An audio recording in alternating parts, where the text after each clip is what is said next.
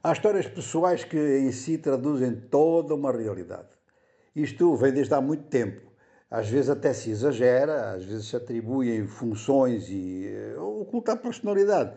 Atribuem-se heroísmos assim um pouco pré-fabricados e depois atribuem-se funções e decisões a indivíduos quando as coisas se passaram em termos coletivos. Ora, eh, às vezes o que há é que em termos coletivos, isto é um pouco diferente, em termos coletivos projetam-se algumas pessoas que se tornam um símbolo uh, dessas movimentações.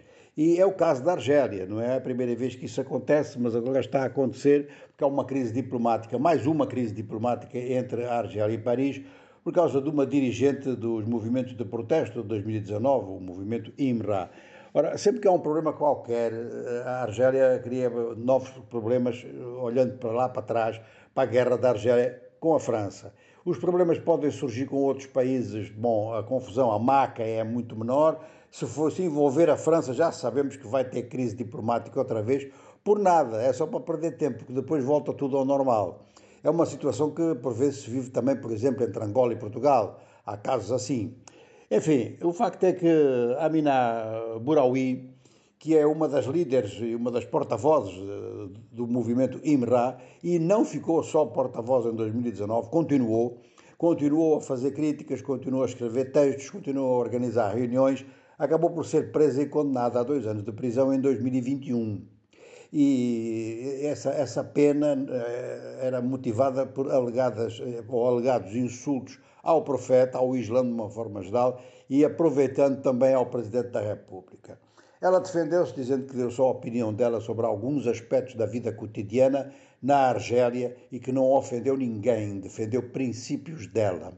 Bom, ela em 2021 acabou por, é claro, o juiz considerar que não havia assim motivo para que ela ficasse na prisão, o processo foi revisto e ela foi deixada em liberdade. Mas as informações que ela obteve era que o poder ia fazer tanta pressão e o poder tem vindo, a, inclusive, a endurecer nos cortes de liberdade e nos cortes de independência dos, dos, dos, dos tribunais. Então ela teve informações de que isto ia ficar muito mal, porque a pressão sobre o poder ia acabar por conduzir uh, os juízes a terem medo, a recuarem e a mantê-la realmente presa.